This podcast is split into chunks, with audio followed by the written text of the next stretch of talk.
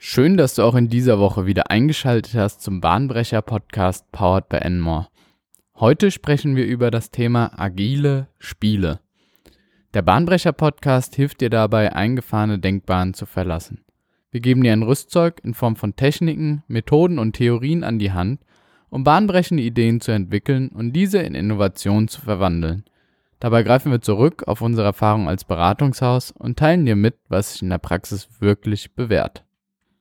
Das Thema Agilität oder auch agiles Arbeiten ist ein sehr, sehr komplexes Thema. Und genau da kann es helfen, Spiele einzusetzen, um Erfahrungen mit den jeweiligen Werten und Prinzipien zu machen. Denn Agilität ist mehr als nur eine Methode, die nach Regeln befolgt werden muss und die dann eins zu eins als Blaupause angewendet werden muss. Agilität ist mehr ein Verhalten, eine Verhaltensweise. Und eine Verhaltensweise erlernt man über den Lauf der Zeit und lernt man nicht durch Regeln. Verhalten entsteht nämlich in der Regel intuitiv und nicht, indem man darüber nachdenkt, was jetzt und wie das richtige Verhalten wäre.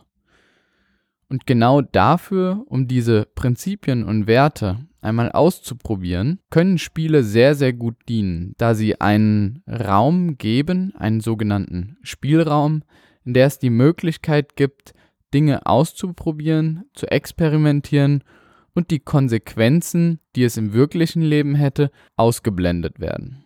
Und genau dieses Ausblenden der Ernsthaftigkeit und Konsequenzen sorgt letzten Endes dafür, dass man Angst verliert und spielerisch sich auf neue Dinge und neue Erkundungen einlässt. Und genau darum geht es, wenn wir Werte verändern wollen und neue Prinzipien festlegen. Denn durch diesen Spielraum entwickeln sich neue Ideen, Kreativität, aber es lassen sich auch neue Vorgaben definieren. Und vor allem die Vorteile des Neuen erproben. Das Spiel ist also eine Möglichkeit, die Theorie in die Praxis zu übernehmen, denn allein die Theorie von Scrum oder von anderen agilen Methoden verstanden zu haben, heißt noch lange nicht, dass sie auch einen Mehrwert im wirtschaftlichen Kontext bringt. Vielmehr ist es wichtig, diese Theorien in Anwendung zu bringen und dazu erfahren, wie andere Personen auf diese neuen Umgangsformen reagieren. Ich garantiere, der Lerneffekt ist deutlich größer, wenn man es einmal ausprobiert hat, als es einfach nur theoretisch zu lernen.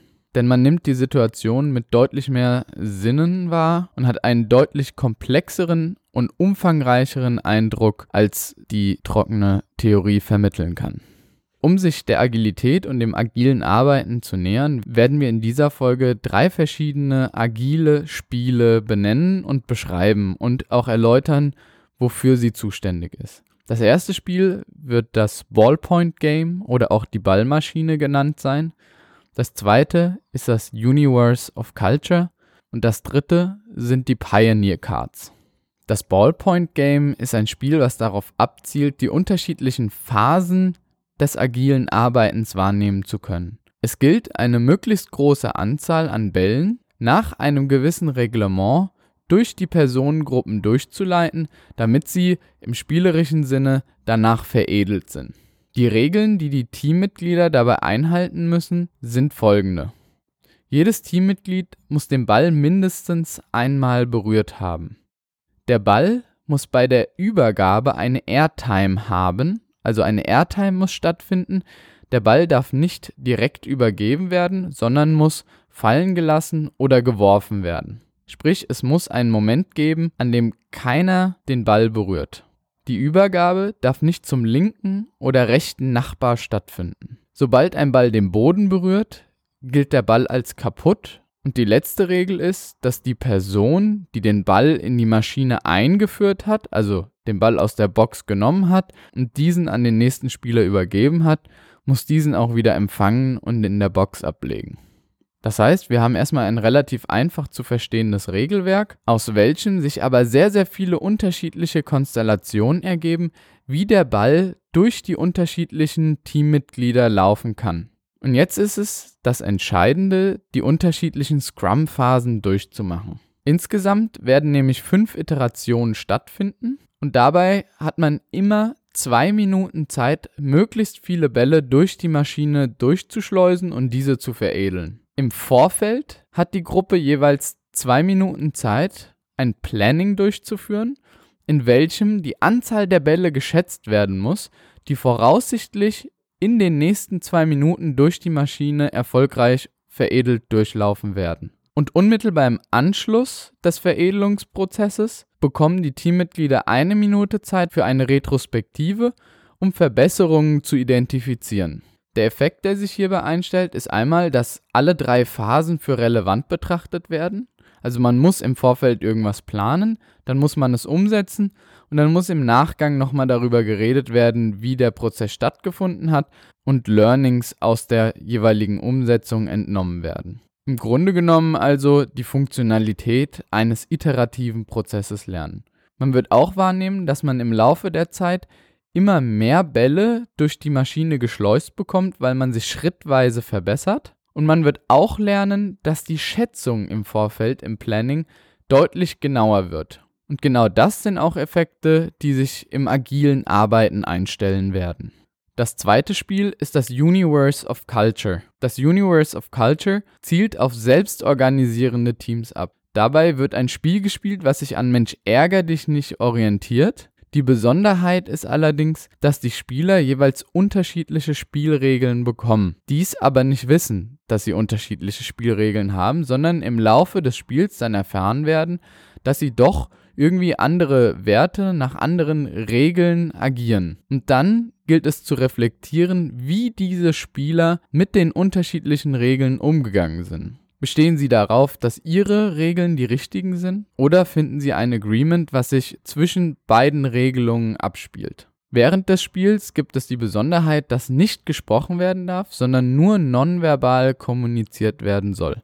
Das erschwert natürlich ein bisschen die Regeln dann abzusprechen. In der Regel wird das Spiel mit drei verschiedenen Gruppen, a drei bis acht Personen pro Gruppe gespielt. Die Gewinner des Spiels rücken dann jeweils einen Tisch nach oben und die Verlierer einen Tisch nach unten, sodass während des Spiels auch Durchmischungen stattfinden und neue Regeln festgelegt werden müssen. Der Lerneffekt, der sich bei diesem Spiel einstellt, der Lerneffekt, der sich in der Regel bei diesem Spiel einstellt, ist, dass Regeln nicht in Stein gemeißelt sind, sondern durch das Team adaptiert werden und situationsbedingt verändert werden können. Auch das einer der wichtigen Werte agiler Teams oder von agilem Arbeiten, dass sich die Teams selbst ihre Regeln und ihre Werte ausnivellieren und untereinander festlegen, wie sie arbeiten und nach welchen Vorgaben sie sich organisieren. Das letzte Spiel sind die Pioneer Cards. bei den Pioneer Cards geht es darum, eine Feedback-Kultur zu incentivieren. Es geht also hier auch wieder sehr viel darum, zu reflektieren, nach welchen Werten ein Team agiert und welche Kompetenzen ein Team innehaben sollte.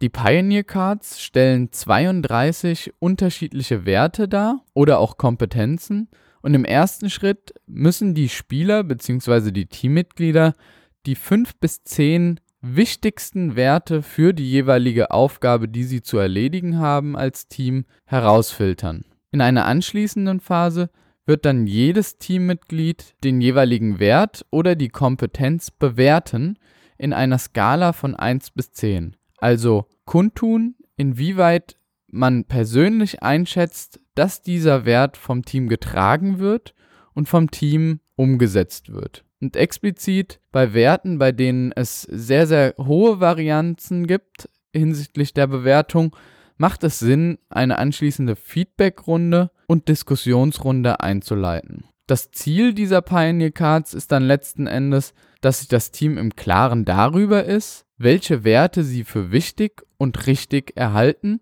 und Verbesserungsmöglichkeiten identifiziert haben, um in Zukunft zielführender zusammenarbeiten zu können. Neben diesen drei Spielen gibt es noch viele andere Spiele, die im Rahmen der agilen Spiele umgesetzt werden können. Es macht wirklich Spaß, diese Spiele auszuprobieren und in der Regel stellt sich bei allen Spielern immer ein Aha-Effekt ein. Sie sind relativ leicht umsetzbar und kosten auch kein wirklich großes Geld. Aber es macht wirklich Spaß, das Team mal zusammenzubringen und auf diese spielerische Art und Weise Agilität, Werte, Prinzipien und das Teamgefüge zu stärken. Probiert also gerne mal diese Spiele in euren Teams aus oder schlagt euren Chefs gerne mal vor, solche Spiele gegebenenfalls an einem Freitagnachmittag zusammen auszuprobieren. Damit sind wir auch am Ende des Podcasts angekommen und wie immer der Gedankenhappen für deine innovative Woche. Ein Vorstand mit Abstand zum Marktstand ist ein Zustand von Notstand. Dieser Slogan auch wenn er sich sehr, sehr schön anhört, ist eine Situation, die selbstverständlich sehr, sehr schwierig ist. Auch das ist ein Prinzip, das agiles Arbeiten vertritt, da das Ziel von agilem Arbeiten die Kundenzentriertheit ist und der Fokus sehr, sehr stark auf dem Kunden liegt. Und wenn gerade vom Markt und von dem Kunden, von dem jeweiligen User Abstand genommen wird, wird es sehr, sehr schwierig, die richtigen Entscheidungen zu treffen und den Markt zu befriedigen, beziehungsweise dem Aufgabensteller ein zufriedenstellendes bzw. begeisterndes Produkt zu offerieren. Solltest du Fragen, Verbesserungsvorschläge oder Ideen zu unserem Podcast haben, dann kontaktiere uns gerne unter contact@enmore.de. Wir unterstützen dich, dein Team und dein Unternehmen gerne bei der nächsten Innovation.